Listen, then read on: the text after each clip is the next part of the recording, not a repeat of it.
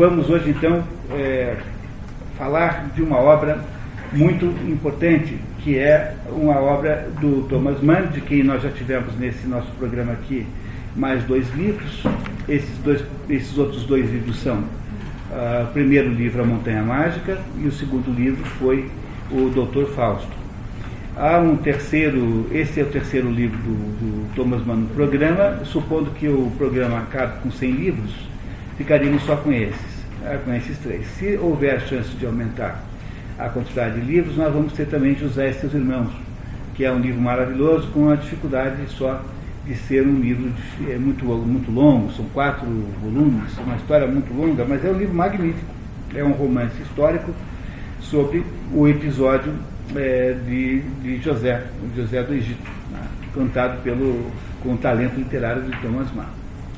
Thomas Mann é um dos mais importantes escritores do século XX, embora seja alguém que nasceu no século passado. Né? Aí temos também aqui a Sérgio, queria que vocês conhecessem, a Sérgio é a coordenadora desse programa aqui no, no, no SESI aqui, é ela quem cuida do programa. Então, quando quiserem reclamar, é sempre com ela. tá, tá certo? Com a Sérgio que está ali no fundo.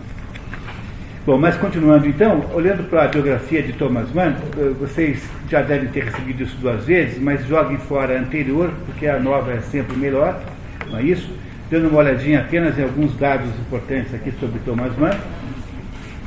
Paul, uh, Paul Thomas Mann nasce em Lübeck, uma, aquela cidadezinha no norte da Alemanha, é, daquela famosa Liga Hanseática, uma daquelas cidades que eram independentes até muito tempo, até muito pouco tempo. Filho do senador e comerciante de cereais Johann Heinrich Mann e de Júlia da Silva Bruns Dodó, brasileira, de pai alemão, nascida em Angra dos Reis a, a mãe, de, a mãe de, de Thomas Mann era brasileira. É claro que tinha pai alemão e ela, ela nasceu em Angra dos Reis, mas ela veio muito cedo para a Alemanha. Mas manteve uma porção de características brasileiras, tanto é que tinha um apelido brasileiro e alguns, algumas personagens de Thomas Mann têm nomes brasileiros, como Tônio Krieger, por exemplo. Tônio, que é certamente derivado de Antônio Krieger não é? Ela era brasileira, o pai dela era, o pai dessa Julia Mann, Bruns era sósia de Dom Pedro II, era um sujeito muito engraçado, que depois quando o Pedro II descobre que ele era sósia, ficaram muito amigos, então tem uma, uma vida muito folclórica. É um alemão que foi para o Brasil para fazer, do Brasil, fazer aqui a, a América, e que acabou casando com essa moça lá, né?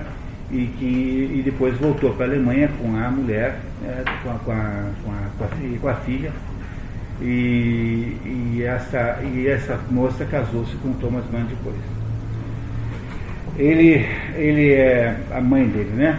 Thomas tem quatro irmãos, a Henrique, quatro anos mais velho, a Júlia, a Carla Augusta, Carl Victor e o avô materno é, era sósia, né? O pai da Bruno, da, já te contando para vocês isso. Em 91 morre o senador Bruns, muito, o senador Mann, perdão, aos 51 anos, e o Lübeck entrou já em decadência econômica por causa do, das mudanças das rotas comerciais uh, trazidas pela ferrovia, por exemplo. E ele era um homem que vivia de comércio. Né? Ele não, não só ficou muito uh, aborrecido com isso, mas porque os dois filhos mais velhos, ele tinha dois filhos homens mais velhos, duas meninas, e depois um filho bem mais jovem. Os dois filhos mais velhos, a quem ele imaginava que o fossem suceder, eh, não tinha uma menor vocação comercial. O Heinrich foi logo para Berlim, onde se meteu lá na vida boêmia de Berlim, e o Thomas queria ser escritor também. O pai não tinha para quem deixar a empresa, as, as moças não eram, digamos assim, eh, naturalmente sucessoras de um negócio, e o outro filho era muito pequenininho. Quando então começa a dar tudo errado, ele fecha a serialista é? e morre logo em seguida, morre muito precocemente. A mãe de Thomas Mann pega aquelas crianças todas, mesmo, menos Thomas e Heinrich, porque gente já estava em Berlim morando sozinho e o Thomas era, tinha que terminar ainda o, equivalente lá, o segundo grau, coisa que valesse, e muda-se para Munique. Por isso aqui a maior parte das histórias do Thomas não passam-se em Munique. E muda-se em Munique com uma boa fortuna. Afinal, ela vendeu uma empresa grande, foi para morar em Munique, perto dos Alpes, muito diferente do que ela vivia no norte da, da Alemanha, um lugar plano, né? um, muito diferente, são dois lugares muito diferentes. E aí então começa a vida depois, Thomas Mann se associa lá à mãe e começa a vida lá é, de escritor. Esse, o Thomas Mann, é, será um, terá, terá, terá, durante a maior parte da vida uma porção de pontos de conflito com seu irmão Heinrich. Teve um dado momento em que eles brigam feio por causa da uh, questão da Alemanha na Primeira Guerra Mundial. A Primeira Guerra Mundial foi feita contra a Alemanha. E os dois irmãos discordavam profundamente sobre o que achar disso, enquanto Heinrich era uma espécie de europeu, né, no sentido mais amplo, era europeizante, tinha uma postura europeia, portanto não tinha para com a Alemanha nenhuma simpatia especial, embora fosse alemão. Thomas Mann tem uma espécie de nacionalismo alemão, que nunca foi um nacionalismo, digamos, uh, nunca foi um nacionalismo exagerado ou caricato como o nacionalismo italiano do fascismo, isso não mas era, digamos assim, ele achava, envolvia-se mais, se sentia mais emocionalmente o problema que o Heinrich. Brigaram feio esses dois irmãos, só se reconciliaram muito mais tarde, morreram reconciliados, os dois um com o outro. O Heinrich morre antes de Thomas. O, o Heinrich Mann não tem a mesma importância de Thomas Mann, embora tenha um livro famosíssimo chamado Das Blaue Engel, que, ou melhor, o, o, o livro chama-se Professor Unrat, professor um rat é uma palavra divertidíssima, porque rat é conselho, um é negação, né? Professor, que não, professor sem conselhos, que virou no cinema um filme famosíssimo chamado Das Blaue Engel, O Anjo Azul. Vocês devem ter o Marlene Dietrich, né? E esse é o grande, a grande obra que notabilizou Heinrich Mann, é, que é irmão de Thomas Mann. Thomas Mann, no entanto, teve uma importância muito maior, porque e sempre esteve eh, mais envolvido com os assuntos políticos de uma maneira ampla do que Heinrich. Heinrich, na verdade, resolveu ir para a Itália, foi lá morar na Itália, aliás, o Thomas morou um tempo lá com Heinrich na Itália, e tornou-se, assim, digamos, um escritor com uma pretensão muito mais ampla, ampla muito mais eh, universal do que Thomas Mann, que havia sempre em, em Thomas Mann temas alemães. Mesmo num livro como esse, que vocês verão comigo hoje, é aí alguma, alguma autobiografia. A obra de Thomas Mann é muito autobiográfica, embora eu tenha dito para vocês já muitas vezes de não cometerem o erro de julgarem que as obras são sempre autobiográficas e, e, em todas as partes, porque isso não é verdade. O artista nem sempre está falando dele e você acreditando nesse negócio, nessa ilusão, ele te passa a perna. Por outro lado, também nunca esquecer que é muito difícil que alguém consiga escrever um livro sem colocar nesse livro conteúdos pelos quais ele passou. Né? Então aí há, há digamos, há, há, reflexos da vida do escritor em todas, a, em todas as os livros que ele escreve. Não tenha dúvida disso. O melhor mesmo é ter a atitude de olhar para o livro sempre independentemente de qualquer outra coisa. Então, esta, esta, digamos, escola da interpretação literária biográfica já esteve em voga no mundo, não é? mas ela é muito perigosa você começa a ter que estudar a biografia do sujeito para entender o livro. Ué, mas aí fica difícil, né? O livro tem de ter uma autonomia, uma independência frente ao autor, como são os filhos que você tem. Né? Como é que é? Os filhos não são setas que você atira contra o horizonte? Né? Mais ou menos, né? né? Mas é no fundo isso, né? Os seus filhos são seus filhos, mas eles também têm a sua própria existência, têm a sua autonomia. Quando vem a, começa o nazismo na Alemanha, Heinrich eh, mora na Itália, não está diretamente perseguido, mas Thomas Mann é profundamente perseguido, porque ele fazia uh, declarações públicas contra os nazistas, chamando de gente bárbara, tudo aí para baixo, e ele então é hostilizado nas palestras, era uma palestra com Thomas Mann, os nazistas iam lá e avacalhavam a palestra, coisas desse gênero. E ele acabou então tendo que ir embora. Perdeu a nacionalidade alemã, foi caçada a nacionalidade alemã. Ele faz uma viagem, quando está voltando, os filhos ligam para ele para não voltar, porque ele seria certamente preso. Ele acaba se, se naturalizando tcheco, porque foi o país que assinou com a. Para que ele pudesse ter um passaporte, né? Tem que ter um, tinha que ser natural, tinha que ser cidadão de algum lugar. Mas não fica tcheco muito tempo, porque vai em seguida para os Estados Unidos, que o recebe muito bem e passa nos Estados Unidos todo o período da guerra escrevendo uh, textos para os alemães, fazendo até mesmo participação na campanha contra o nazismo, coisa que Heinrich Mann não fez. Uh, Thomas Mann, ao longo desse período todo, escreve livros, eh, nos quais, entre os quais estão esses, esses grandes romances, José e seus irmãos e a Montanha Mágica e Doutor Fausto, são os três maiores romances, todos os três imprescindíveis, e escreve uma boa quantidade de novelas. Novelas são pequenas obras, menores que romances, é, que, das quais vamos ler uma hoje chamada Morte em Veneza, que é tida a vida como quase a novela perfeita. Podemos dizer assim que ela equivale em qualidade artística à Morte de Ivan Illich, que nós já estudamos aqui nesse curso, e a Metamorfose de, de Kafka, que também já foi estudada aqui nesse curso. São as três novelas, digamos assim, exemplares, três modelos de novela magníficos, como técnica de, como técnica de literária. Né? E Thomas Mann, quando termina a guerra, resolve voltar para a Alemanha. Os americanos tinham criado o plano de botar de presidente da República, porque precisariam botar um alemão de presidente da Alemanha. Mas não podia ser qualquer um, tinha que ser um que tivesse, assim, digamos, uma respeitabilidade muito grande. Thomas Mann tinha, tinha essa respeitabilidade e tinha, obviamente, é, se eu não me engano, nessa altura, Mann já, já havia, também mudou para os Estados Unidos, chamado pelo nome, e morreu nos Estados Unidos. E a Thomas Mann era uma espécie de unanimidade. Ele não queria, não se achava na, nessa posição, ele era um homem da literatura, primeira casta, digamos assim, e ele ah, recusa e comete um erro muito, digamos, não é um erro grave, mas é, comete um, faz um ato que o inviabiliza nos Estados Unidos, vai visitar a Alemanha Oriental o macartismo em absoluta efervescência, vê em Thomas Mann uma, um comunista empedernido e escondido no armário e resolve então persegui-lo. Ele se aborrece profundamente com aquilo, com toda a razão do mundo, uma coisa que Thomas Mann não era, era comunista, tinha absolutamente nenhuma tendência, nenhuma simpatia por aquilo, e foi só falar com os alemães é, que até então, né, até pouquinho tempo, eram tanto alemães quanto os que estavam no âmbito ocidental, porque a DDR, a Alemanha Oriental, havia sido criada ali no, Tratado de Alta. Não é? Foi o Tratado de Alta que inventa a Alemanha Oriental. E ele então muda-se dos Estados Unidos e vai para, vai, para, vai para a Suíça, onde morrerá um pouco depois, em 1955, se eu não me engano.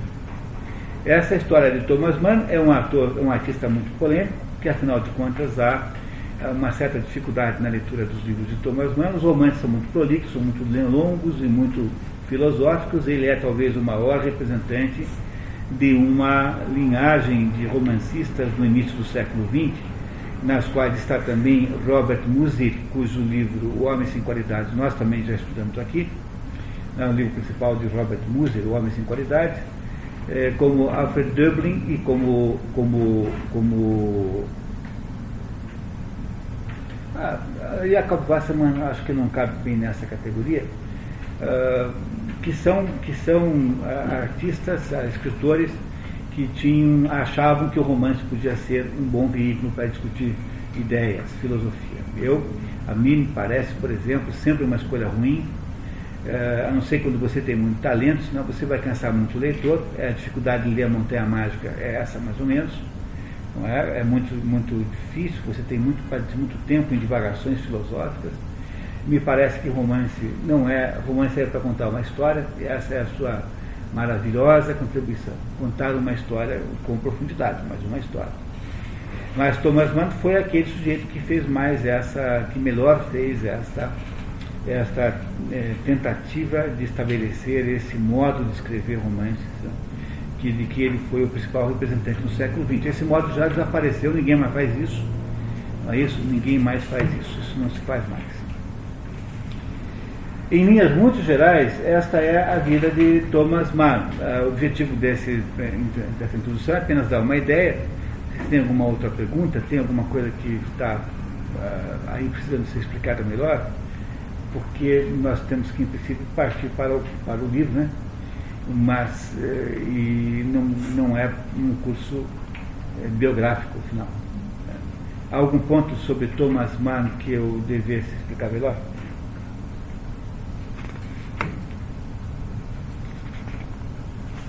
Podemos ir em frente? Os duas irmãs dele suicidaram. É, tem uma série de suicídios. Duas irmãs suicidaram por desilusões amorosas, uma, uma contra a outra. E o filho, Klaus Mann, que escreveu um livro importantíssimo chamado Mephisto, que é uma versão, é, digamos, do, do, mito de Mephistófeles, porque o Mephistófeles, né, o, mito de Mephistófeles, que é a vender alma de diabo, está no Dr. Fausto, que já está no Dr. Fausto. E o filho, o Klaus Mann, escreveu um, uma sua própria versão, chama-se Mephisto. E, e, era um escritor de bom talento, mas suicidou-se também questões, por questões aí sentimentais, esse filho dele. A vida de Thomas Mann sempre teve alguma uh, dificuldade. Ele, o primeiro grande livro que ele escreve chama-se Bodenbrock.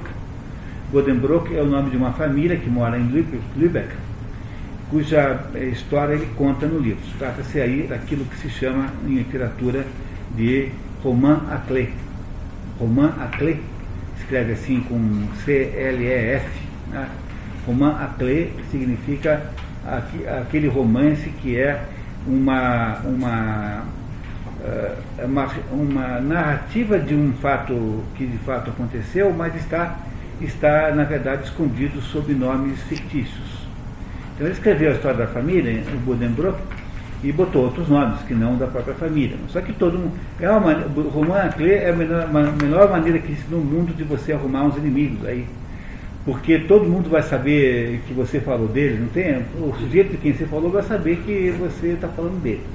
O caso mais notável foi o Zola, que escreveu um livro chamado Germinal, e nesse livro ele põe lá um pintor, que na opinião dele, Zola, é um pintor, um mamarate, como se fala em espanhol, né? um, pintor, um pintor sem nenhum talento, que só é pintor porque o pai é rico e o sustenta. E essa, esse aí é o Cesário né? O Cezanne é o, esse pintor que está lá no livro do, do Zola. Depois que o livro foi publicado, nunca mais na vida o Zola, o, o falou com o Zola, ficou ofendido por resto da vida. E Roman Acre tem esse problema. Você pensa que escondeu, mas as pessoas sabem de quem você está falando. Há muitos e muitos romances, romances da Acre, né? Há muitos, muitos aí. Está tá cheio na literatura. E esse Bodenbrock aqui é um deles. Aliás, há em toda a obra de Thomas Mann alguma autobiografia forte. É preciso que vocês saibam também isso. No Dr. Fausto há algum conteúdo é, autobiográfico. É, no, nesse aqui há um conteúdo autobiográfico enorme, enorme. Não é? Tônio Krieger é a história de Thomas Mann. Tônio Krieger é ele mesmo, é o próprio Thomas Mann. Tônio é uma novelazinha, fácil de ler, leiam se puderem, é muito bem escrito, muito bem feito em todas elas há uma conotação, uma conotação, em todos os livros uma conotação autobiográfica, exceto talvez na Montanha Mágica, que é um livro muito, digamos, muito intelectual para, ser, para poder passar por isso. Quer dizer, o livro não tem história nenhuma. É um chamado Hans Castor, que sobe a montanha, e lá então ele é confrontado com as grandes ideologias do seu tempo. Né? Depois ele desce quando explode a Primeira Guerra Mundial. Esse livro não tem nada mais do que isso, não tem uma história propriamente dita, não tem uma, um, uma trama que conduza, que conduza digamos, o, o a narrativa. Thomas Mann, é, embora seja polêmico, é sem dúvida um dos maiores escritores do século XX, merece a nossa total consideração. Morte em Veneza. Morte em Veneza é uma novela de Thomas Mann. É? Por novela entende-se uma narrativa curta que tem como característica principal eh, não lidar com nenhum outro assunto a não ser aquele com a qual ela começa. Quer dizer, a, a novela é uma espécie de eh, capítulo de um romance, se você pudesse dizer assim. Eh, ela tem uma, um fio condutor. O romance caracteriza-se pela, pela multipolaridade das ações. Quem faz igual é a novela da televisão. Você vê uma novela na televisão, pega qualquer novela aí. Pega lá, sei lá, qual, qual. o Sheik de Agadir né? Então lá no Sheik de Agadir, né? tem lá um, uma, uma, situação lá que vive fulano, depois tem outra família não sei aonde que vive outra situação, aí tem uma outra família, essas pessoas se encontram no meio do caminho. Mas na novela não é assim. Aliás, a novela de televisão é chamada erroneamente novela porque nós copiamos dos espanhóis que chamam romances de novelas. O nome técnico correto para a novela televisão é romance.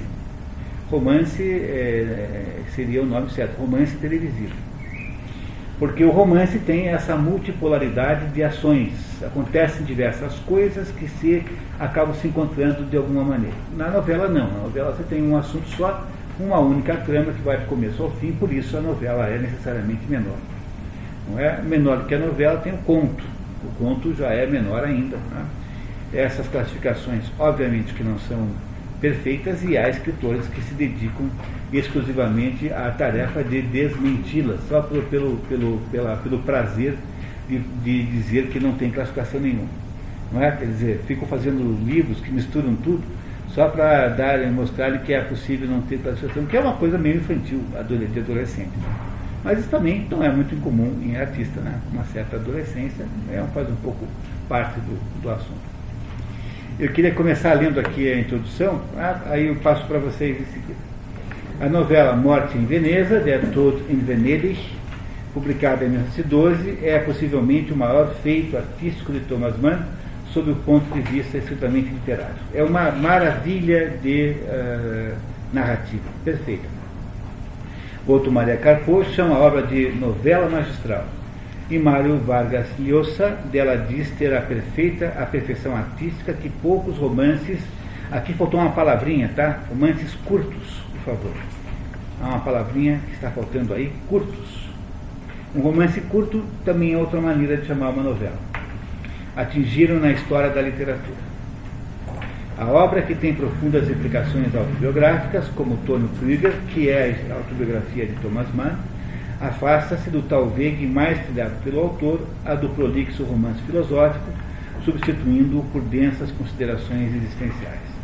Num crescendo de tensão. A história funciona mais ou menos como se fosse um thriller. Mais ou menos, tem uma estrutura de thriller. Mário Vargas andou certo quando observou no seu A Verdade das Mentiras, um livro interessantíssimo do Mário Vargas faz análise de uns 30 livros mais ou menos.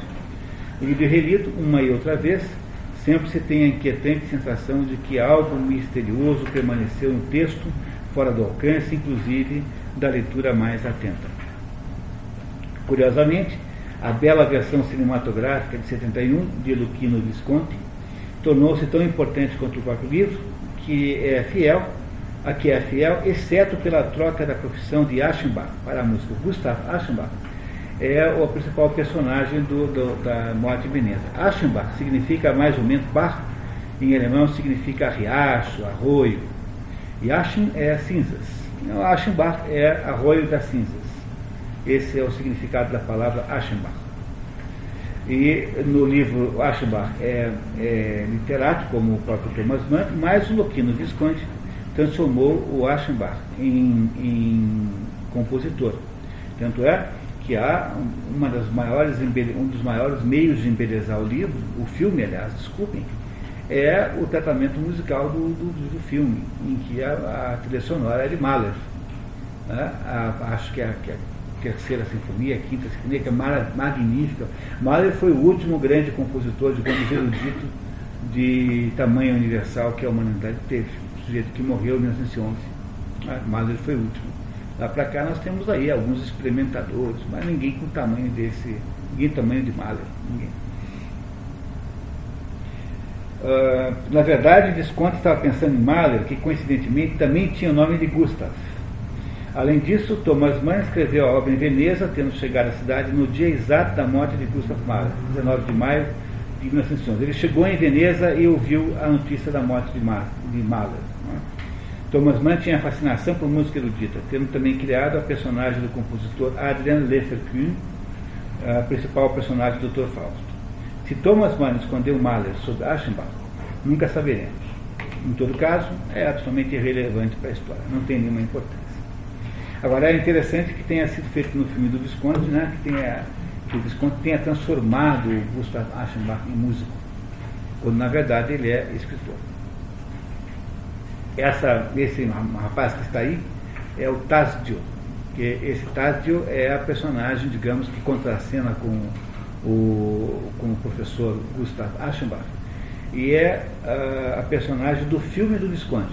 Essa imagem aí é uma imagem do ator que fez o filme do Visconde. Portanto, foi muito bem escolhido pela Patrícia. deve ter passado várias vezes. O filme é maravilhoso, magnífico. Um filme com umas tomadas perfeitas, maravilhoso. Bom, será que podemos começar a então? Alguém tem alguma dúvida até agora? Não? Muito bem, então. É, capítulo 1. Quem é nosso primeiro leitor? Marco, por gentileza. Capítulo 1.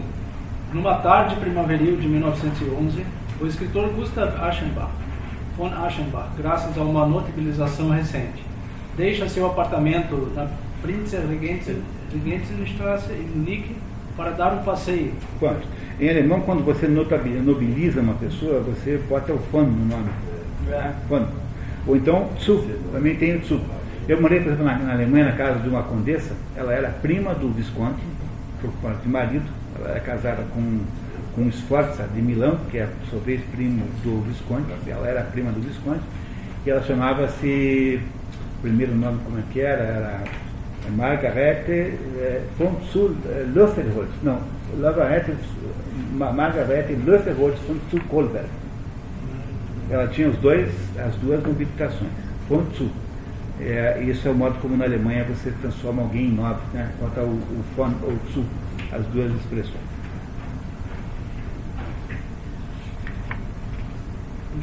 Então, o nosso personagem central, que é o Gustav uh, Aschenbach, está, está, eh, sai de casa cansado para passear em Munique. Estamos em Munique. Irritado e cansado pelo excesso de trabalho, Aschenbach procura o ar livre para restaurar as forças. Mal começar o mês de maio. Na volta para casa, enquanto espera distraído o bonde em frente ao cemitério do norte, o escritor percebe, saindo de uma capela, um homem cuja aparência descomunal deu rumos completamente diversos aos seus pensamentos.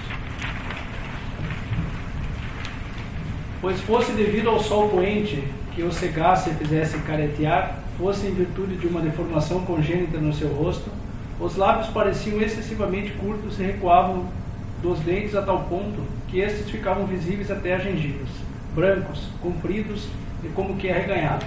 Portanto, há, uma figura na, na porta do cemitério, né? ele está indo para casa pegar o bonde, e aparece uma, uma criatura estranhíssima, uma pessoa bizarra, com uma aparência estranha, sobretudo uma aparência, digamos, até certo ponto, eh, digamos, não diria mórbida, mas eh, uma aparência inquietante, né? alguma pessoa muito diferente, estranhíssima. E isso o chama a atenção do nosso professor velho, escritor Gustav von Aschenbach. O estranho, observado, retribuiu intensamente o olhar. Aschenbach, constrangido, vira-se e, ao caminhar ao longo da cerca das, das marmorarias, é tomado por estranha sensação.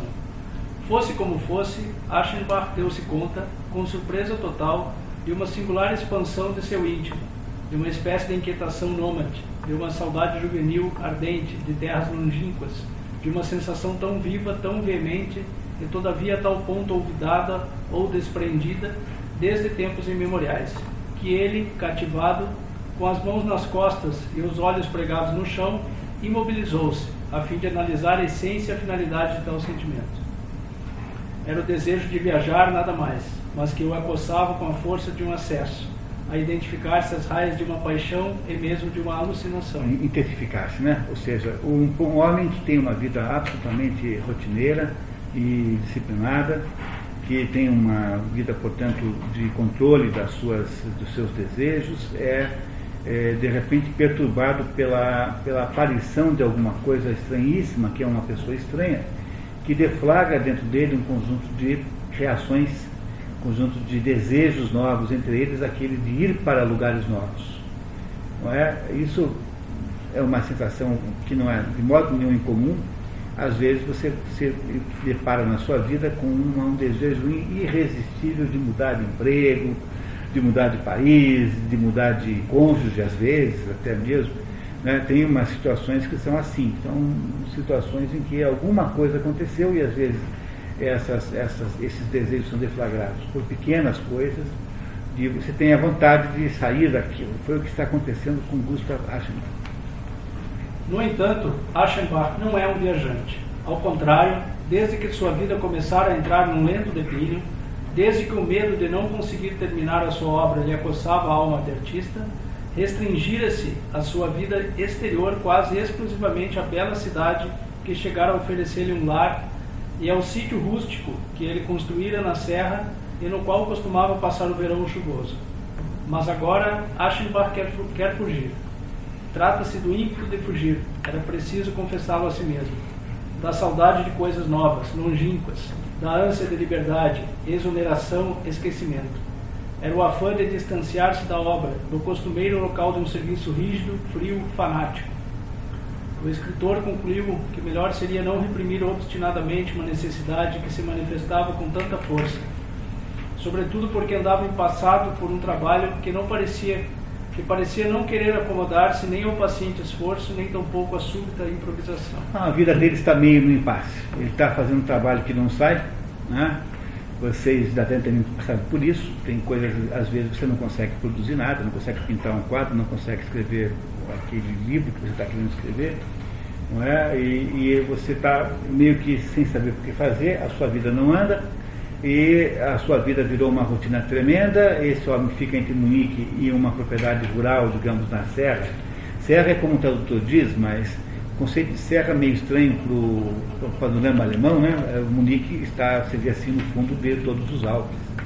É? Então não se trata bem de uma serra, na né? montanha, né? no morro, não é isso. E ele, então, desta vida, desta vida absolutamente monótona e disciplinada, que é essencial muitas vezes para que você consiga obter algum resultado, às vezes, de certas tarefas.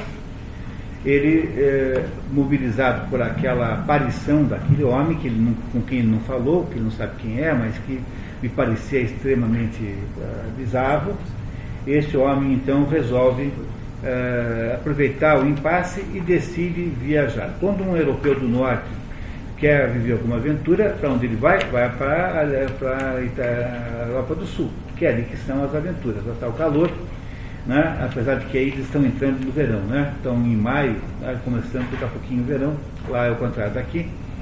E ele vai para a Itália, vai para a Espanha, todos os grandes literatos alemães andaram por aí. Goethe andou na Itália, o Thomas Mann, o Heinrich Mann, enfim, é muito comum.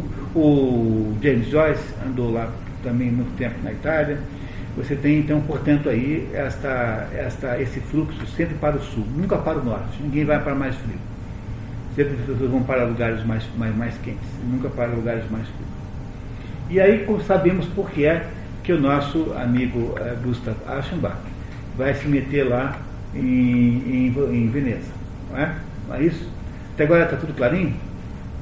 Essa tradução é muito boa, viu pessoal? Chama-se Herbert Caro um tradutor da antiga, já falecido, tradutor uh, gaúcho, alemão gaúcho, que fez eh, várias traduções magníficas do Thomas Mann. Por isso é que, quando a gente fez a seleção da obra para usar a tradução, pusemos lá o Herbert Caro, porque ela é sempre muito boa. Não pode ter um probleminha outro, mas isso é impossível não ter.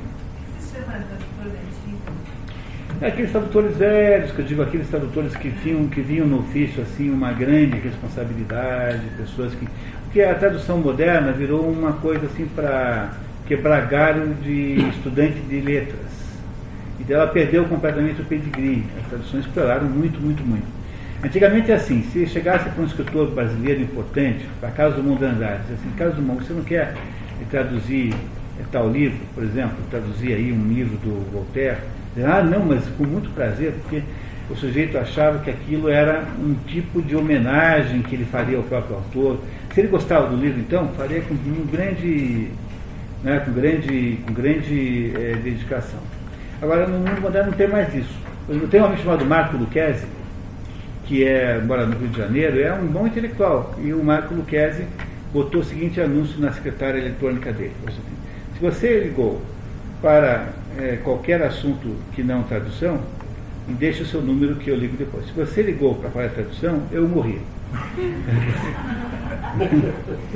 então, essa é a secretária eletrônica do Marco Luquezzi, lá no Rio, que acha assim detestável, porque passou a ser uma coisa, é muito mal pago, as, as, as editoras pagam por página, né, muito mal feito, e vale qualquer coisa, não tem nenhum critério. Eu pego cada coisa assim, de deixar os cabelos em pé. É muito ruim o padrão da tradução brasileira moderna, muito ruim.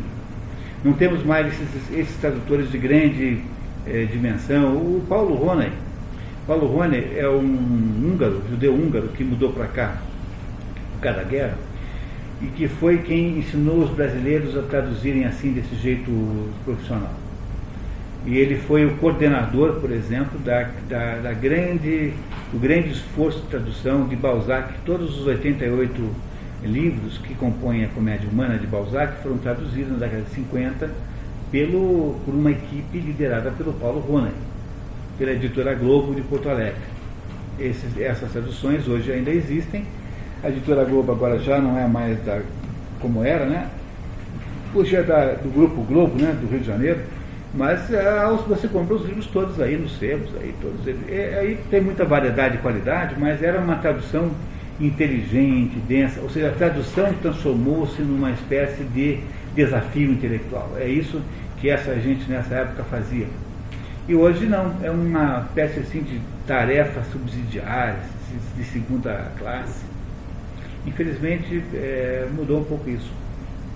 Temos que tomar cuidado com as traduções. É isso que eu digo sempre, tá? As soluções não estão, não são, é, não estão acima de, de, de, suspeitas. Temos que sempre olhar para elas com certo ceticismo. Continuamos? Capítulo 2. O narrador nos fala um pouco de Aschenbach. O autor da lúcida e imponente epopeia em prosa sobre a vida de Frederico da Prússia, o paciente artista que, com incansável assiduidade, desceu o romance Maia, e, e cuja abundância de figuras reúne numerosos destinos humanos à sombra de uma ideia.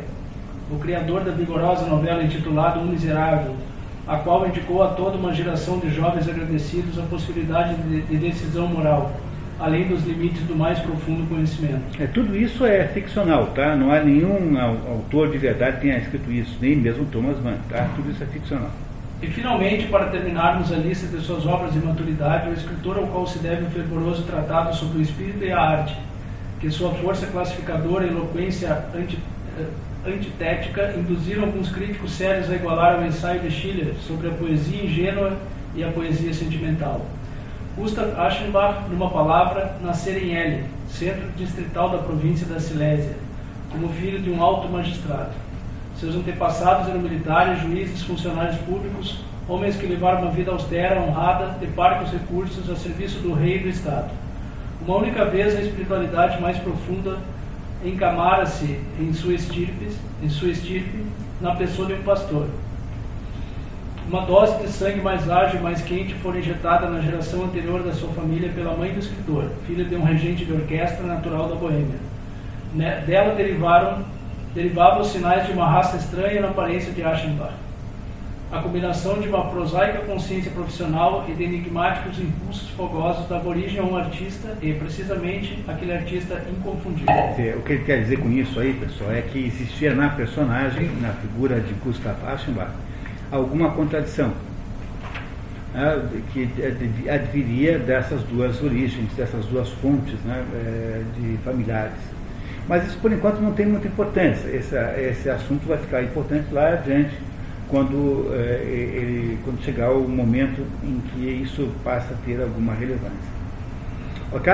Sabemos então que trata-se de um homem bem sucedido, é alguém que é alguém que venceu na vida intelectual, tinha sido no, transformado em nobre, né, von Aschenbach, era um sujeito, nós não sabemos a idade dele precisa, mas é algum, alguém que tem alguma coisa como 60, 70 anos, ao que tudo indica, mais ou menos isso.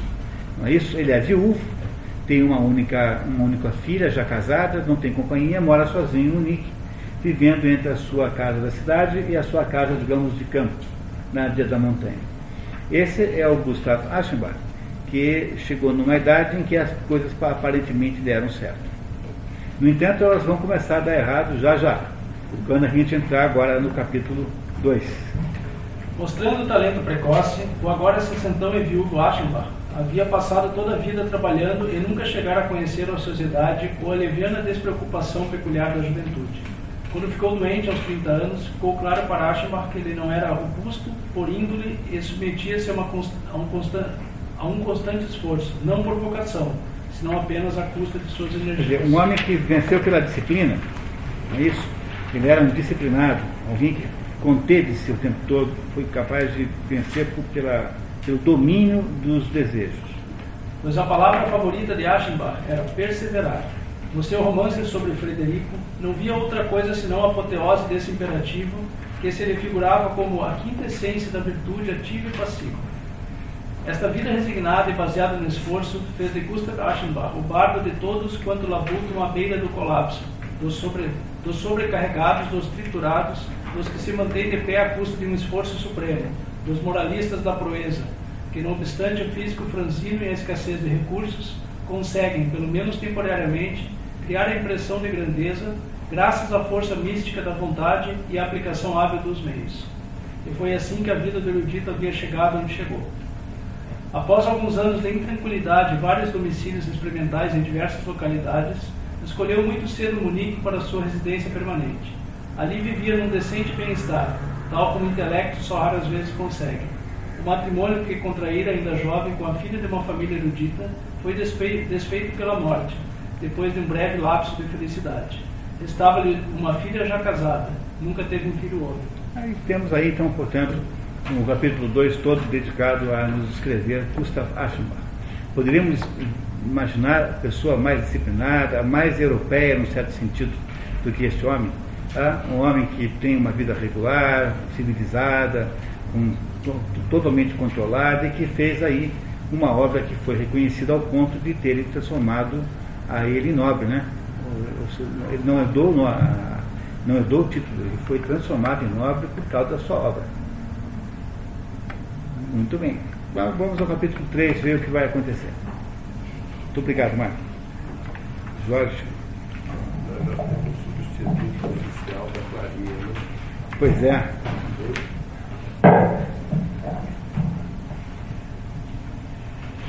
Quinze dias após a decisão de viajar, Gustav Aschenbach parte para o sul. Primeiro para Trieste, depois para Pola, e finalmente para Veneza. Bom, tem uma explicaçãozinha sobre Pola. No barco, acha Desculpe, é, é, Jorge, anota por gentileza. Ah, Nota 1, um, abaixo. Coincidentemente, James Joyce também andou em Trieste, Pola, ou Pula, aproximadamente na mesma época. É, essa cidade de Pola é uma cidade muito importante que a gente nunca ouviu falar aqui no Brasil. Né? É difícil né, quando alguém que conheça isso. É uma cidade que ficou na Iugoslávia, pertencia ao Império Austro-Húngaro. Nessa época não havia Iugoslávia, havia o Império Austro-Húngaro, controlado por Viena. Né? Ele só será desmontado no final da, segunda guerra, da Primeira Guerra Mundial. Então essa região aí era uma região austríaca. Mas Pola é uma cidade romana, com ruínas romanas, uma cidade interessantíssima. E, e, o James Joyce, nessa época mesmo, aí, por aí mais ou menos, é, muda-se para Pola, depois vai dar aula no, no, na escola de idiomas Berlitz, como lá um emprego de professor de inglês, e queria, obviamente, é, livrar-se o mais longe que ele pudesse do, da Irlanda. Né? Dizer, fundamentalmente era essa a ideia. Tá? Então Pola parecia o fim do mundo. Então James Joyce vai para a Irlanda, vai para Pola, mora lá um tempo, mas é um lugar pequeno, acaba indo para Trieste. E em Trieste, então, finalmente, James Joyce é, ficou mais tempo. Depois ele vai se mudar para Paris e passar o resto da vida em Paris. Ele nunca mais irá à Irlanda, né? Mas ir para Pola, é, por, por, por, coincidência, né, é o mesmo trajeto de James Joyce na mesma época. Não suponho que um tenha sabido do outro, provavelmente não. Possivelmente não souberam um do outro para tomar essa decisão. No barco, é, trata-se da travessia de cerca de 140 quilômetros, tomando umas sete horas. Reichenbach observa com horror um velho Peralta, travestido de jovem. Apoiando o braço no parapeito, observou o povo vadio que se aglomerava no cais, a fim de assistir à partida do navio. Também examinou os demais passageiros que se encontravam a bordo. Os da segunda classe, homens e mulheres, acocoravam-se na proa, usando fardos e caixotes como assentos. Um grupo de rapazes fazia companhia a Aschenbach, no convés da primeira classe. Segundo parecia, eram comerciários de Pola, que numa hora animada, haviam resolvido dar um passeio pela Itália. Fazendo bastante estardalhaço de si e do seu empreendimento, palravam, riam, narcisavam-se em face dos seus próprios gestos. E debruçados por cima da murada, lançavam motejos joviais aos colegas que, passando pela rua do cais, com as pastas sobraçadas, encaminhavam-se aos seus escritórios. Esses, por sua vez, ameaçavam os folgazões humoristicamente com as bengalas. Um dos passageiros que trajava uma fatiota de verão amarelo clara, de corte ultramoderno, gravata vermelha e chapéu de palha, com a aba arrojadamente virada para cima, salientava-se entre os outros, gritando alegremente com voz esganiçada. Mas apenas Achebar o olhar a melhor. Percebeu com uma espécie de horror que o jovem era falsificado. Tratava-se de um velho, sem dúvida alguma. Rugas lhe circulavam os olhos e a boca. O suave carmesim das faces era a relíquia. É, carmesim deve ser alguma coisa como ruge, né? não é isso? Algum, alguma uh, pó que se passa no rosto, sei lá. Não é? E, e a relíquia significa exagerado. Tá? Esse é o sentido da palavra relíquia. Aqui, a cabeleira castanha sobre o Panamá, de tamanho de molho, uma peruca, pescoço flácido macilento, o bigodinho como que colado e a mosca no queixo estava pintada. É, a mosca é aquele. Tem um pessoal que usa uma barbinha assim, que é um. Nunca viram isso? Tem, não. Só tem assim uns 10 pelinhos aqui embaixo do no centro do queixo. Assim. Isso é, chama-se mosca. A dentadura amarelada completa, que ele exibia quando dava risadas, não passava de uma prótese barata. E as mãos com anéis filetes em ambos os indicadores traíam o ancião.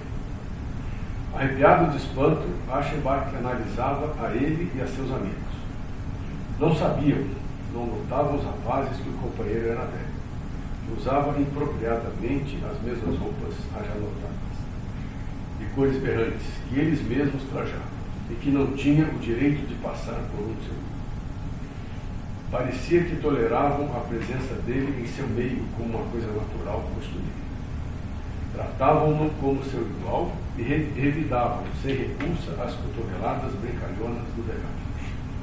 Não era possível. Ashebach cobriu a testa com a mão. Por que, que o Ashbach ficou tão impressionado com a, aquela figura do jovem, do velho Peralta? O que, que parece ter incomodado? coloca que ele parecia falsificado. É, mas por que, que isso é super incômodo para ele, Aschenbach? Não, não parece ser o mesmo problema. Esse aqui é uma espécie de caricatura de jovem, né? um velho que se fantasia, finge que é jovem. O outro não, o outro tinha os dentes muito salientes, o outro tinha um aspecto meio monstruoso. Esse aqui não. Esse aqui tem um aspecto mais ridículo e caricato do que o outro. Mas por que é que parece a vocês tão impressionante para um professor Aschenbach, para o escritor Aschenbach, encontrar tal pessoa naquele barco, na viagem entre Pula e Veneza?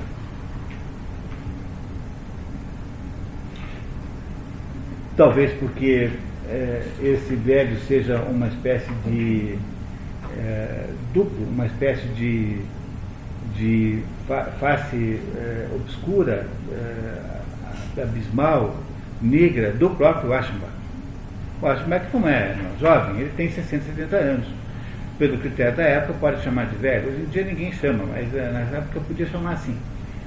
Será que ele não vê ali dentro dele, dentro daquele velho, coisas que ele, de alguma maneira, vê em potência em si próprio?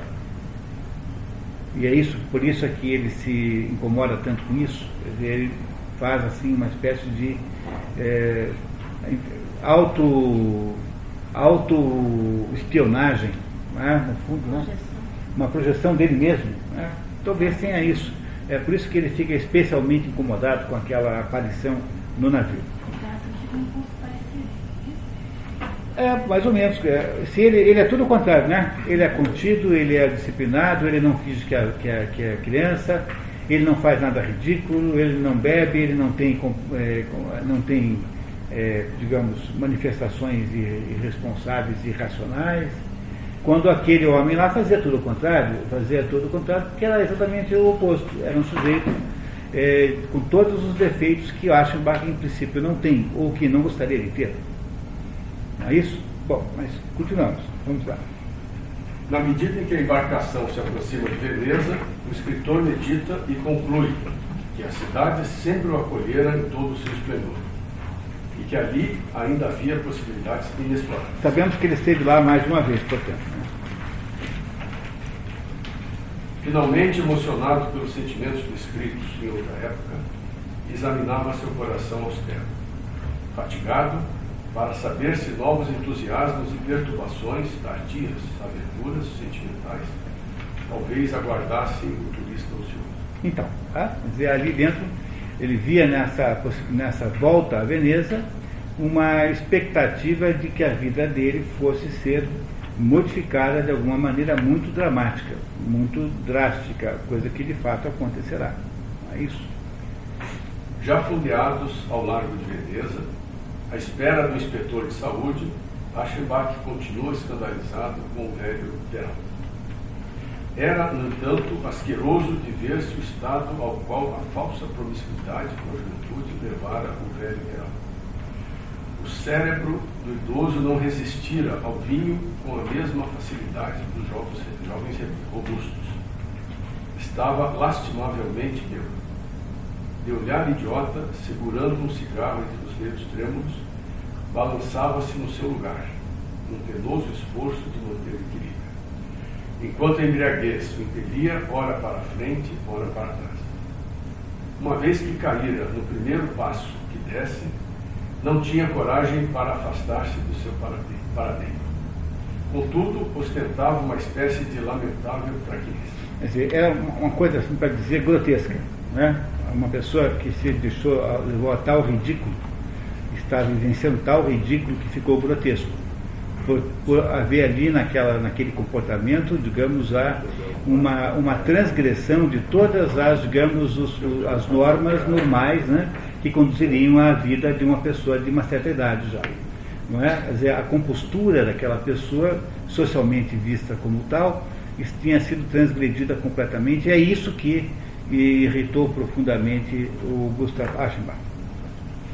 Frente a, a esse espetáculo grotesco, Aschenbach é tomado por uma sensação de atordoamento, como se o mundo demonstrasse leve e irresistível inclinação para desfigurar-se assumindo feições estranhas, caricatas. E essa, essa frase é muito importante para entender a obra, né?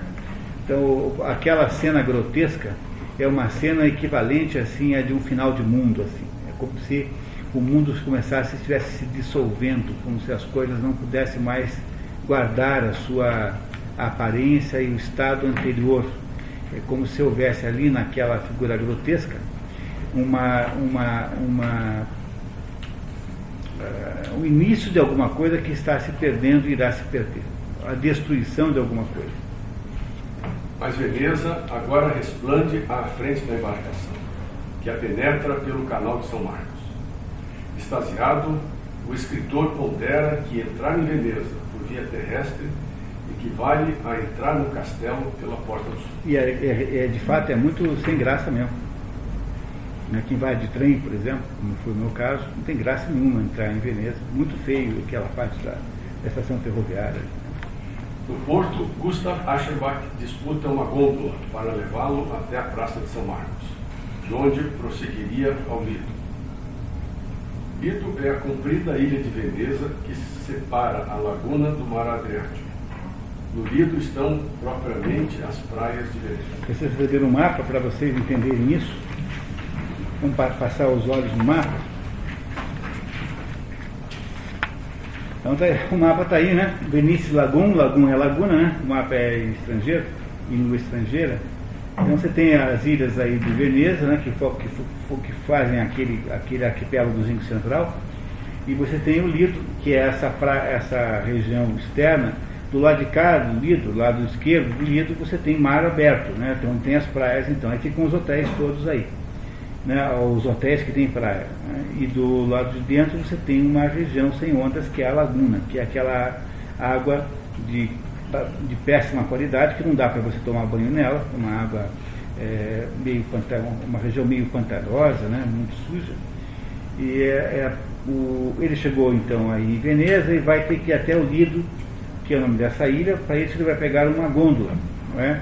Vai pegar uma gôndola e depois pretende pegar o vaporeto. O vaporeto é uma espécie de barquinho a, a vapor, né, que faz, nesse caso não deve ser mais a vapor, deve ser o que? Bom, hoje em dia, né? Deve dar motor à explosão, que seja. Tomando o vaporeto. O gondoleiro contratado, no entanto, o leva diretamente ao lido, apesar dos protestos do escritor alegando com razão que o vaporeto não leva bagagem. Mas acha embarque dele, na verdade, será de exploração. Ao chegar à ilha, enquanto vai até o hotel trocar dinheiro, gondoleiro e gôndola somem. Suas bagagens são deixadas sobre cais, empilhadas no caim.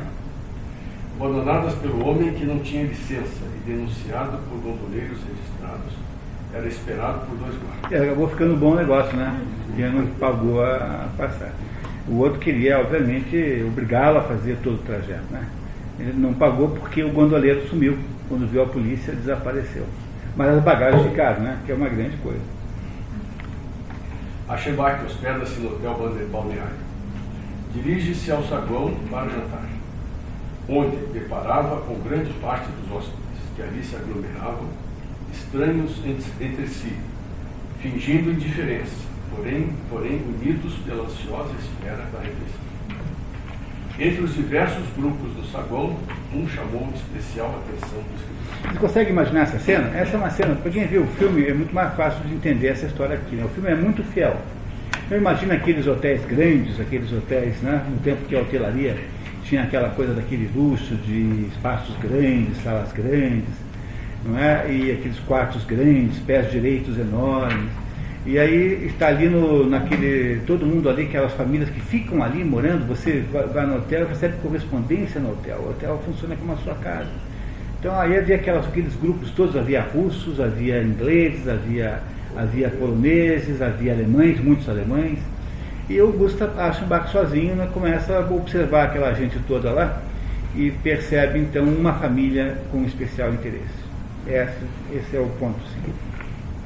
Era um grupo de adolescentes e quase adultos, sob a proteção de uma governanta ou dama de companhia, a que se ajuntara em torno de uma mesinha de vinho. Três mocinhas de 15 a 17 anos, segundo parecia, e um garoto de cabeleira comprida, a aparentar uns 14 anos. Com alguma surpresa, constatou Aschenbach a perfeita beleza desse rapazinho rosto pálido, fino, fechado, os cabelos ondulados, cor de mel, que o emolduravam.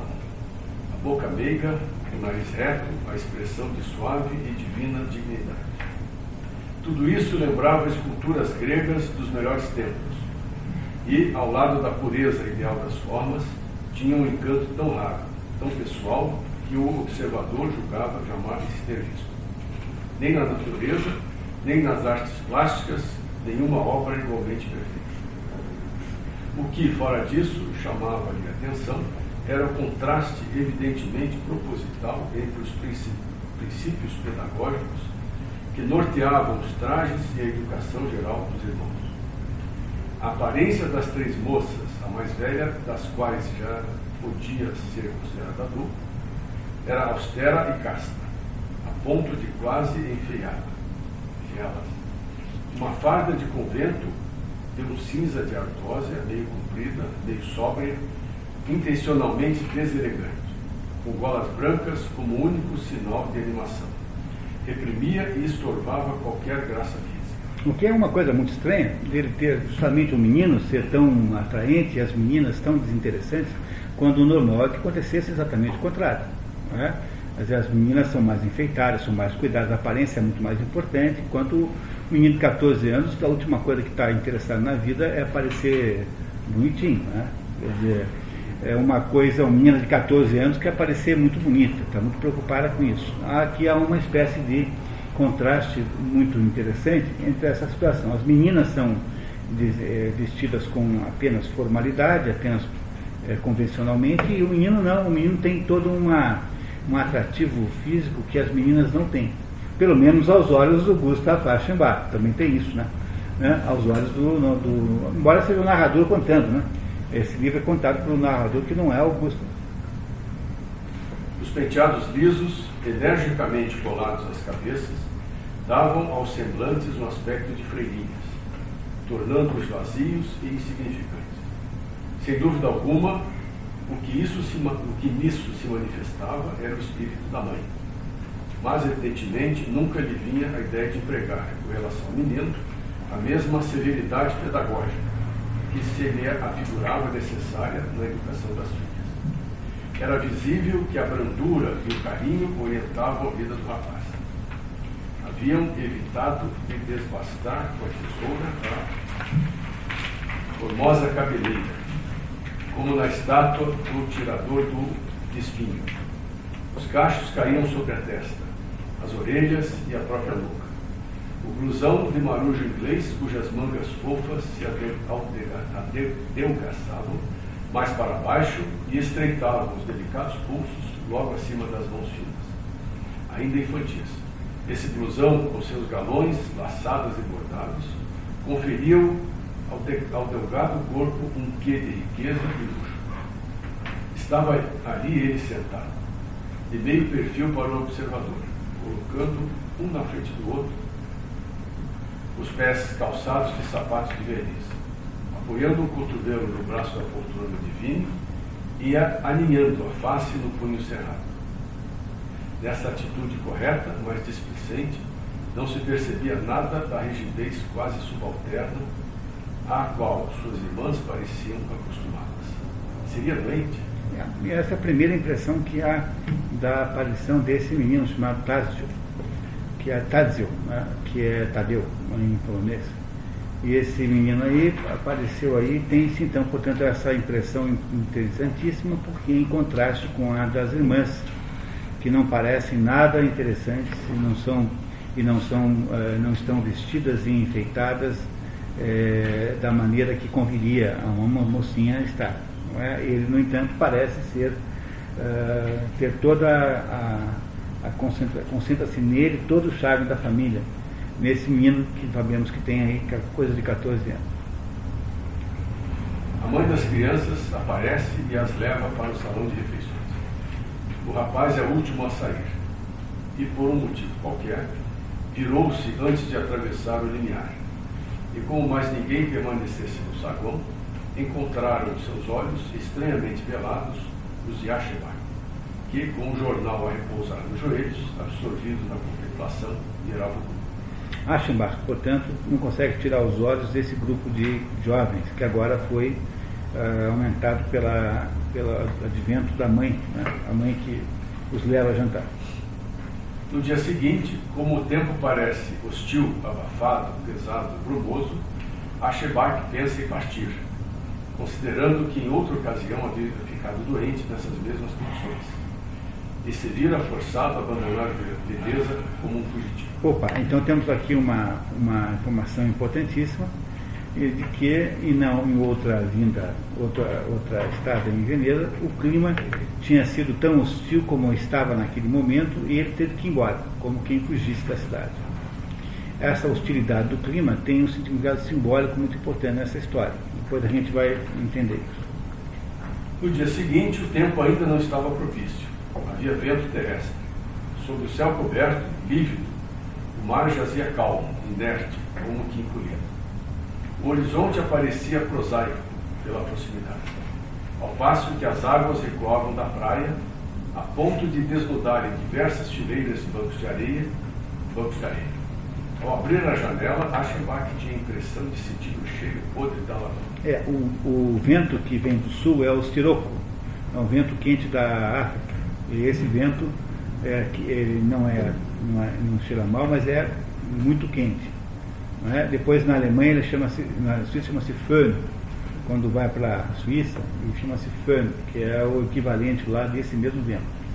Agora, o vento que vem do outro lado traz aqueles, aqueles uh, odores pútridos da laguna, a laguna de Veneza. Imaginem uma cidade né, que é rodeada por um esgoto, né, seguramente, né, isso é rodeado por um esgoto. Né. Eu não sei que pé está isso hoje, mas cheira mal mesmo. Tá? Tem dias em que cheira pior. Tal. É uma situação muito complicada isso, porque tem aí, sei lá, quantas pessoas que moram aí, mais milhares de turistas né, que vivem aí. É, há uma espécie de não é, de poluição generalizada em volta de Veneza. Muito bem. Aschenbach toma a decisão de não permanecer na cidade, caso o vento não mude.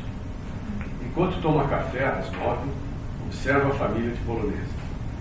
O rapaz não está com as meninas. Pensa o escritor. Vejam só, esse pequeno feace. Parece que goza do privilégio de dormir à vontade, ao contrário de suas irmãs.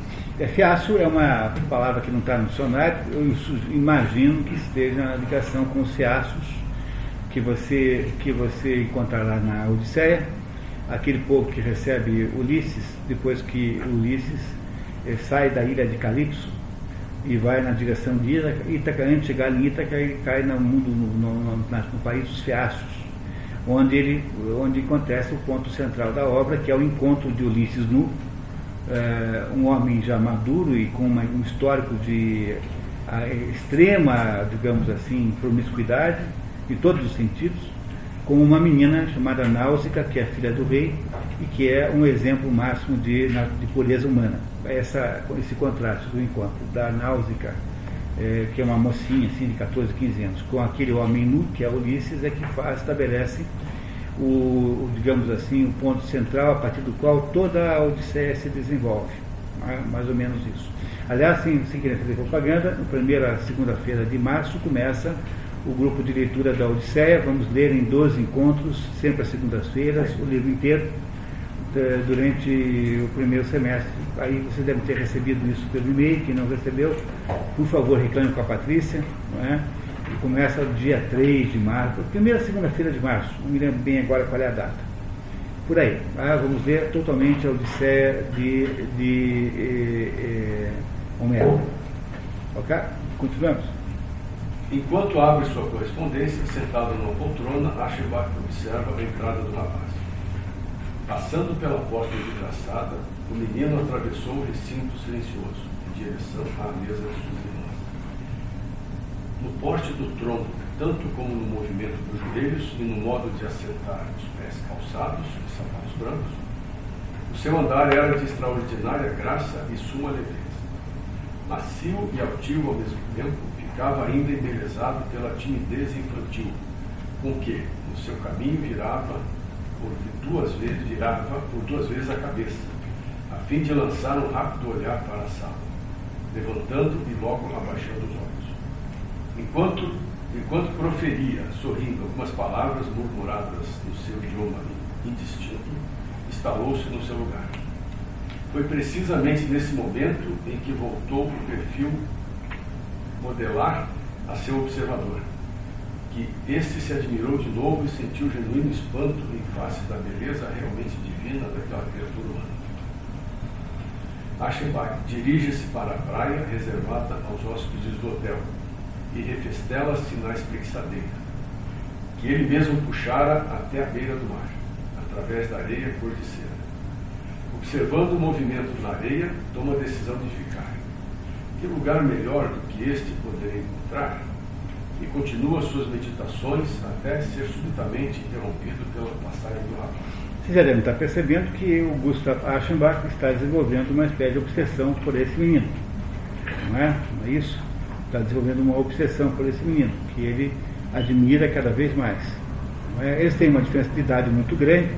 É? O Aschenbach tem 60, 70 anos, ele tem 14, 15. Não é isso?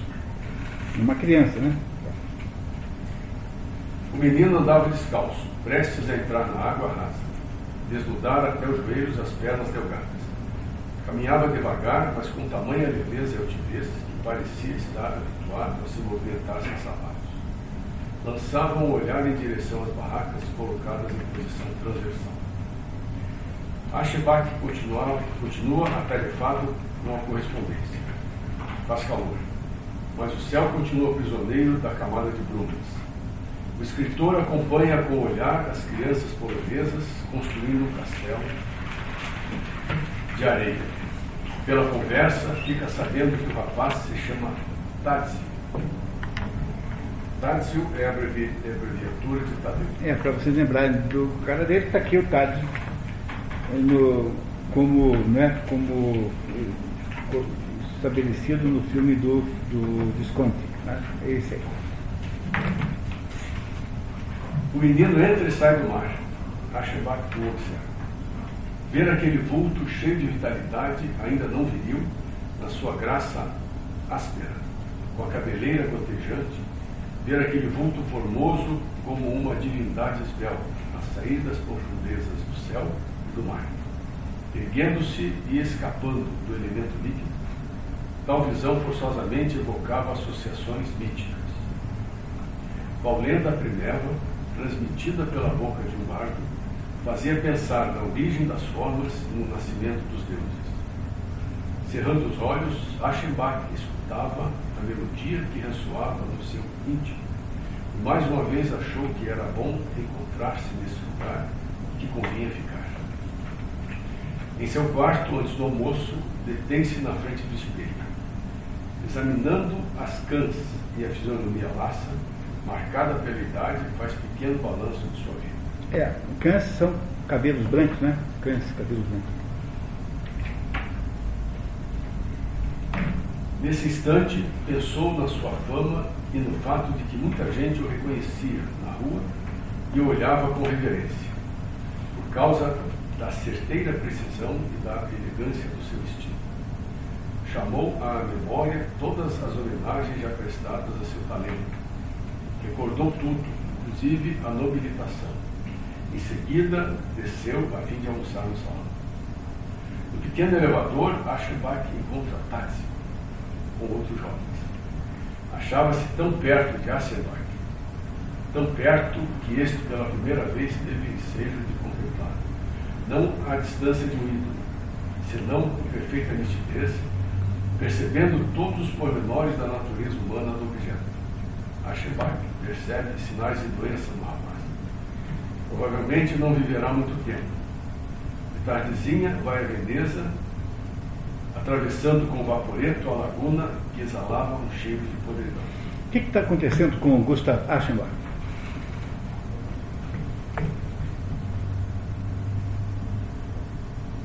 A primeira, a primeira impressão que você tem sempre né, é que se trata de uma atração sexual. Né? E essa é a leitura comum, porque com essa conversa de pedofilia, não sei o quê, mas é sempre bom a gente ser mais esperto do que os nossos contemporâneos e, e sempre, sempre olharmos as coisas com mais profundidade do que, do que elas parecem ter. Né? Então há um, nós sabemos que é uma atração, com toda a clareza. Né? Uma atração. Vocês verão que essa atração ela tem, pode até ter um conteúdo sexual, até pode ter, mas ela não é explicitamente sexual em nenhum momento. É? E, mas ela é uma atração muito grande de pessoas muito contrastantes, um velho para o padrão do menino, né? E um menino completamente diferentes, um sujeito maduro, com a vida resolvida, sem perspectivas a não ser de rotinas insuportáveis, e do outro um menino que nem começou a vida ainda, que se encontram num lugar muito específico chamado Veneza, que por outro lado não deixa de, de, de envolvê-los numa espécie de atmosfera de, de, de tensão, uma atmosfera de peso, uma atmosfera de angústia, uma atmosfera pesada, sem dúvida nenhuma. Isso é essa situação que nós estamos vendo aqui. O Gustav Aschenbach quase foi embora, né? quase, ele, quase que ele já desistiu mas não chegou nem mesmo a arrumar as malas. Não é isso? Resolve ficar e está crescentemente mais fascinado pela presença, pela, pela aquela imagem daquele menino.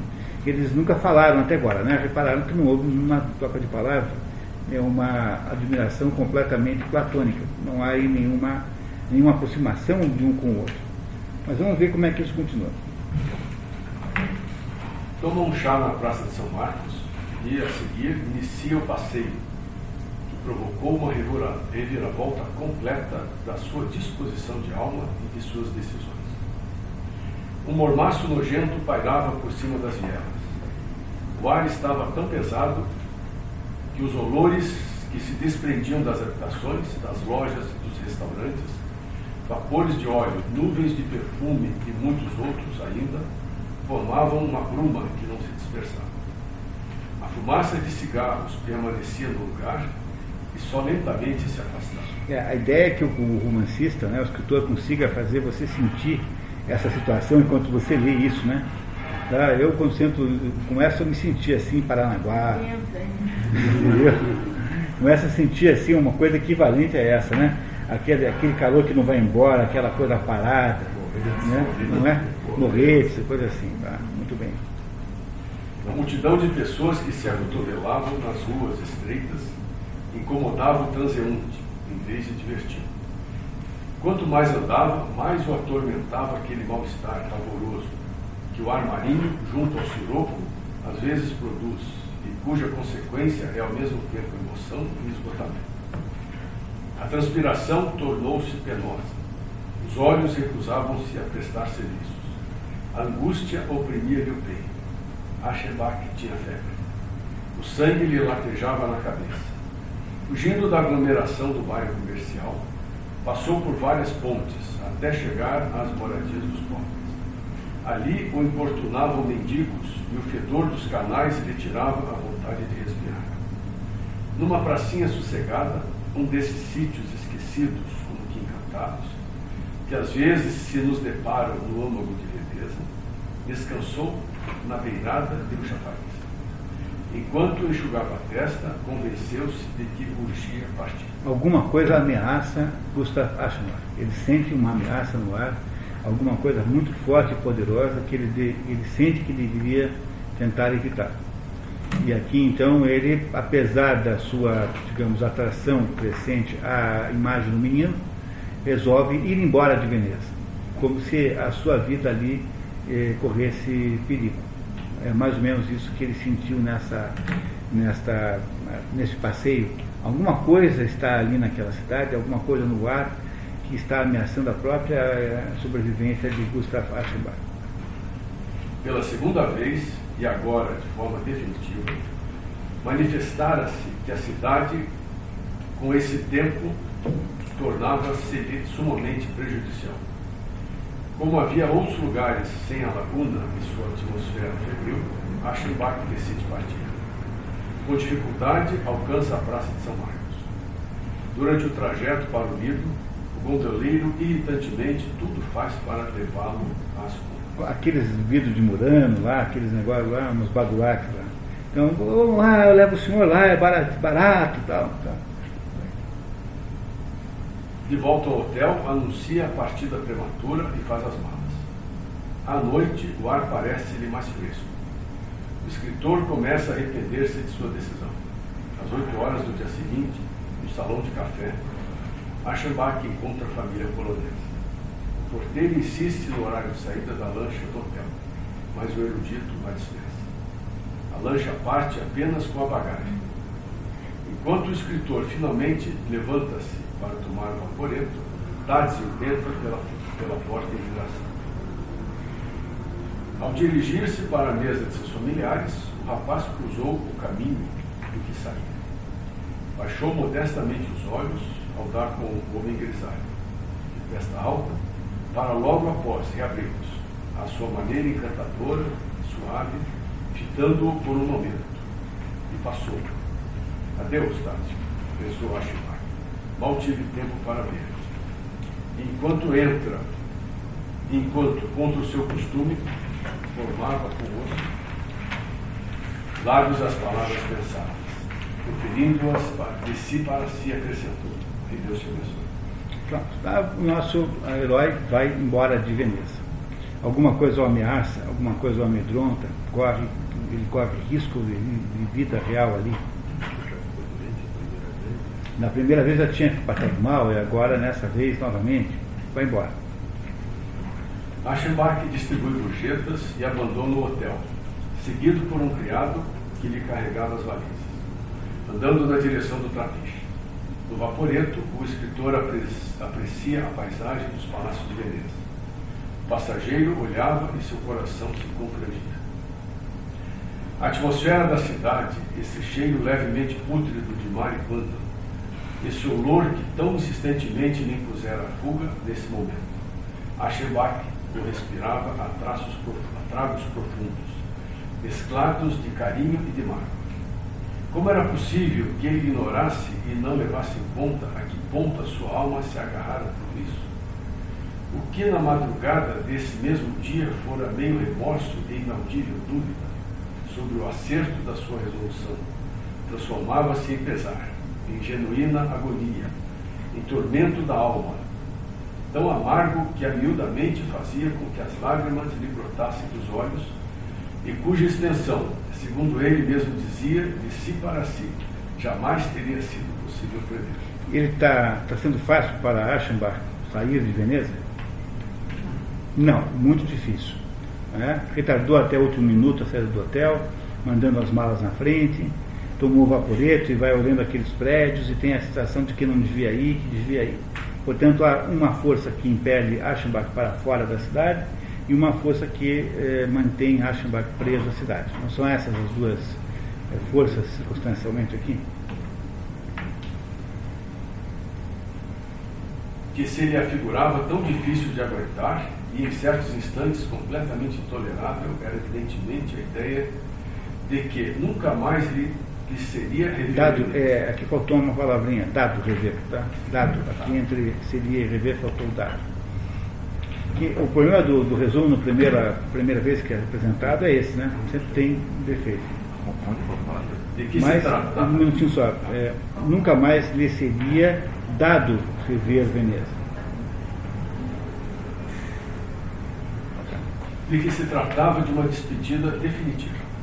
Pois, como pela segunda vez se manifestara que a cidade o punha doente, como pela segunda vez ele se vira forçado a afastar-se dela em desabalada fuga, era necessário que daí por diante a considerasse como um lugar proibido, impróprio para sua pessoa, a qual se mostrara incapaz de suportar. Ou seja, há alguma coisa em Veneza que é ao mesmo tempo profundamente hostil a Aschenbach, mas que, por outro lado, é, o atrai profundamente. É? Ele está, portanto, prisioneiro tensionalmente dessas duas situações, dessas duas forças que agem, uma para manter em Veneza e uma para retirá-lo de Veneza. Essa é o, esse é o drama que ele está vivendo agora. Aschenbach chega à estação ferroviária. Sua mala, trazida antes pela lancha do hotel, já havia sido despachada sem autorização do escritor e, consequentemente, para destino errado. É, puseram a mala no trem errado, né? Embora fazendo-se de indignado, uma alegria absurda, uma hilaridade inacreditável, vindos do âmago do coração, sacudiam-lhe quase conclusivamente o. É, por que será que ele ficou tão feliz assim uh, de ter sumido, de, das malas terem fugido, sumido? Por quê? Porque ela tem uma desculpa para ficar mais tempo em Veneza. Tanto por isso nós não devemos nunca subestimar a força que eh, está retendo, né, que o está retendo ali. Muito bem. Embora tenha feito um escândalo, né, fingido que estava muito indignado. Gustav Aschenbach decide então voltar para o hotel balneário, até localizarem e devolverem seus pertences. De volta ao hotel, Aschenbach é instalado num quarto praticamente igual ao anterior. Ok? Até aqui está todo mundo entendendo a história, pessoal? Está clara a história? Todo mundo está entendendo o conjunto de os acontecimentos, não é? É? Esse é o livro do Thomas Mann que tem menos filosofia. As, as novelas não têm muito, né? porque as novelas não têm lugar para você botar muita filosofia. Mas Tônio Krieger tem mais que esse aqui. Esse aqui é o livro mais enxuto de Thomas Mann, mais literário puro de Thomas Mann de todos. Não é, não é isso? Bom, continuamos. Capítulo 4, por favor. Bruno, sua vez. Capítulo 4 Veneza parece outra cidade. Dia por dia, o Deus desnudo, de fogosas faces, conduzia pelos espaços celestiais a abrasadora quadriga. É, esse é o, é o Deus que conduz a quadriga, que é o Sol, né? Não é isso? Né? Não é isso? Apolo conduzindo o Sol é, para que, que, que produz o dia. Se veja que em 1911 ainda era possível escrever um livro com uma referência mitológica, qualquer pessoa entenderia isso naquela época. Hoje a gente tem que explicar. Mas né, não é mais possível escrever, fazer referências mitológicas em livro nenhum. É isso? Mas é a carruagem de Apolo cortando o sol. É isso. Continuando. Seus cachos dourados esvoaçavam ao sopro do vento leste, que se levantara ao mesmo tempo. Um brilho sedoso, esbranquiçado, pairava sobre a vastidão do ponto, ondular preguiçosamente. É, ponto é em grego mar, né? Mar, é, mar e, e, ponto é a mesma coisa. A areia ardia. Sob o azul prateado, reluzente do éter, estendiam-se em frente das barracas todos de lona cor de ferrugem e no pedacinho de sombra nitidamente delimitada que eles ofereciam passavam os turistas às horas matinais. Mas também as noites eram deliciosas, quando as plantas do parque exalavam um aroma balsâmico, ao passo que no firmamento girava a ceranda dos astros, e o murmúrio do mar, envolto no manto da noite, achegava-se à alma, para conjurá-la com seu brando som. Noites como essas traziam consigo a jubilosa promessa de outro dia de sol, a ser passado numa ociosidade apenas disciplinada, que se ataviaria de um sem número de obsequiosas probabilidades de amenas surpresas. Que beleza que é esse parágrafo aqui, né? Eu botei aí, ele não tem muita importância na história, mas ele é tão bonito que eu achei que vocês, vocês iam gostar de, de, de ler esse parágrafo aí. Um tão bonito que é isso, né? A descrição de um dia de sol um dia brilhante, um dia fulgurante lá é, em Veneza, depois de todo, tantos dias escuros, né, tantos dias é, fechados, é? agora não, agora o sol resplandece, como uma espécie de homenagem à decisão que Gustav Aschenbach fez de ficar lá em Veneza. No terceiro dia do seu retorno, chega a bagagem extraviada. Aschenbach decide ficar sem prazo para partir, porque afinal de contas estava em Veneza, o único local capaz de contradizer seus hábitos. Ashima não, para, não amava o prazer. Quando e onde quer que se tratasse de folgar, de repousar, de levar uma vida ociosa, o enjoo e a inquietude faziam logo, sobretudo nos tempos da sua mocidade, com que ele ansiasse por voltar à sua sublime labuta, ao sagrado e prosaico serviço de todos os dias. Unicamente esse sítio enfeitiçava-o, entibiando-lhe a energia e tornando-o feliz. É, esse sítio é esse lugar, né? Intibiando, enfraquecendo a energia, essa energia de fazer coisas e tornando feliz. Era justamente o sujeito que não tira férias nunca, o sujeito que está sempre com algum projeto concreto na cabeça, sempre produzindo alguma ação real e concreta e que, e que estava ali agora meio que prisioneiro das circunstâncias, ou seja, ele era capaz de não ter mais prazo para voltar coisa que seria inconcebível numa, no Aschenbach anterior, aquele que morava lá em Munique, né, que teria, obviamente, prazo para tudo. A miúde, quase continuamente, Aschenbach vê o menino Tádio. Em toda parte, depara, depara, toca com o garoto. Sim, o fato dele manter assim a felicidade assegurada, ser hora por hora, regularmente, objeto dos sempre repetidos favores das circunstâncias, esse fato encheu-o de contentamento e de alegria de viver, tornava-lhe deleitosa a estada, e enfiando um após outro agradáveis dias de sol, induzia-o gentilmente a demorar-se cada vez mais. A conjugação da melhoria do tempo e o convívio platônico com o rapaz produzia transformações no artista envelhecido. Seu cérebro produzia, sua cultura começava a efervescer, sua mente ressuscitava vetustos pensamentos que lhe haviam sido legados nos tempos da sua mocidade, porém nunca tinham recebido o calor vital do fogo próprio. Alguma coisa está renascendo dentro da mente de Gustav Aschenbach. Ele não é mais a mesma pessoa. É? Está sendo modificado por aquela circunstância, sobretudo pelo encontro daquela é, figura do menino. Esse fato está modificando extremamente a existência de Gustav Aschenbach. O desejo de escrever renasce na plenitude em Gustav Aschenbach, e seu desejo era precisamente trabalhar na presença de Tádio, escrever, tomando por modelo a figura do menino, acompanhando com estilo as linhas daquele corpo que se lhe afigurava divino, e transportar a sua beleza para o terreno intelectual, assim como a águia outrora levara até o éter o pastor troiano. É, outra referência mitológica, Tatsei de Ganimedes. Ganimedes era o mais bonito é, homem que já havia existido era um menino assim, filho, é, um dos antepassados dos fundadores de Troia, é, troiano, portanto. E Deus ficou tão apaixonado por Ganimedes que transformou-se numa águia e raptou o menino e levou para o céu, para o Olimpo, para que o menino é, seja fosse copeiro dos deuses. Então o Ganymedes está até hoje lá no Olimpo, servindo lá aquelas ambrósias e aqueles néctares para os deuses, servidos pelo mais bonito dos seres mortais. Em compensação, para que o pai se, se chateasse pouco, Deus mandou para o pai, para, para os troianos, portanto, uma raça de cavalos extraordinária, que era uma das principais, uh, uma das principais razões pelas quais a, a Heitor era chamado de domador de cavalos na Ilíada.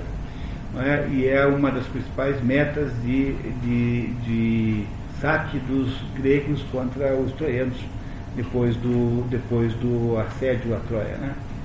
Esse Ganimedes é que está sendo aqui mencionado aqui nessa, nessa, nesse pedacinho aqui.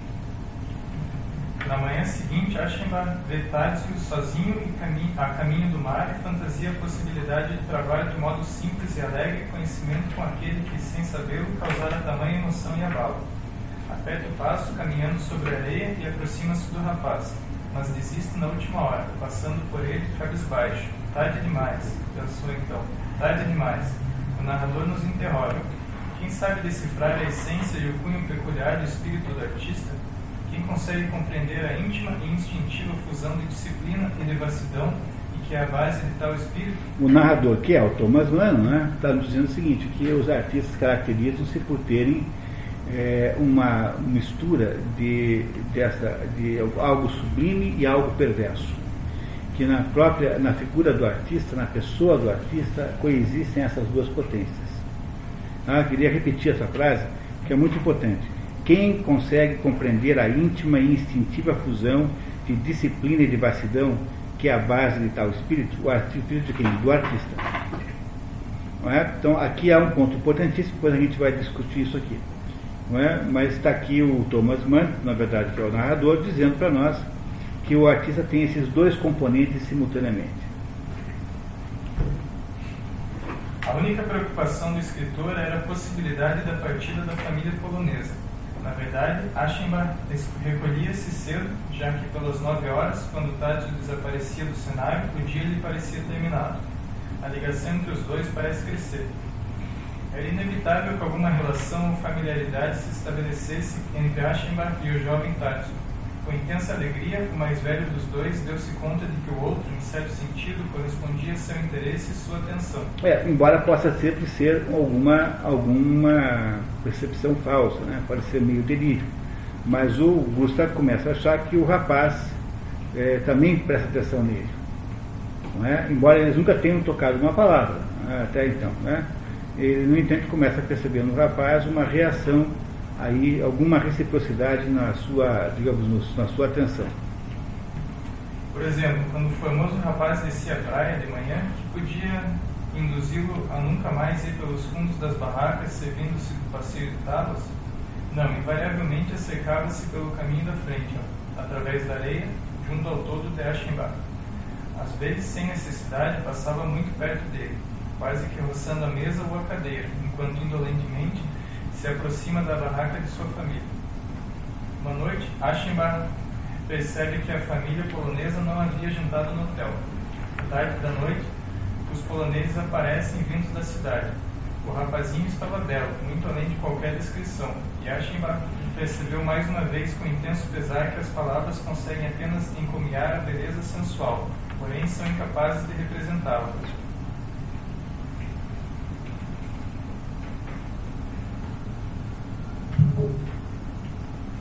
A aparição daquele vulto querido foi inesperada. Tássio surgiu tão inopinadamente que Aschenbach não tinha o tempo necessário para recompor as suas feições, dando-lhe esse aspecto de calma e de dignidade. Podia ser que nela se refletissem claramente a alegria, a surpresa, a admiração, quando seu olhar se encontrava com o almejado, com o almejado menino. E foi nesse segundo que Tássio sorriu, que lhe lançou um sorriso eloquente, íntimo, encantador, aberto, só lentamente lhe descerrava os lábios. Era o sorriso de Narciso, debruçado sobre o espelho d'água, aquele sorriso profundo, enfeitiçado, elevado, com o qual estende os braços à imagem da própria beleza. Um sorriso de tanto forçado, um tanto forçado, desfigurado pela inutilidade do desejo de beijar os lindos lábios da sua sombra. Sorriso coqueto, curioso, levemente inquieto. Sorriso, sorriso seduzido e sedutor. Aquele que acabava de recebê-lo fugiu levando-o consigo um presente fatídico. Que é o Gustav, né? Esse que recebeu é o Gustav. Estava abalado a tal ponto de sentir a necessidade de evitar a luz do terraço e do jardim de freitas. A passo apressado, procurou as trevas do pátio dos fundos, admoestações singularmente engastadas, agastadas e carinhosas saíam da sua boca. Tu não deves sorrir dessa forma.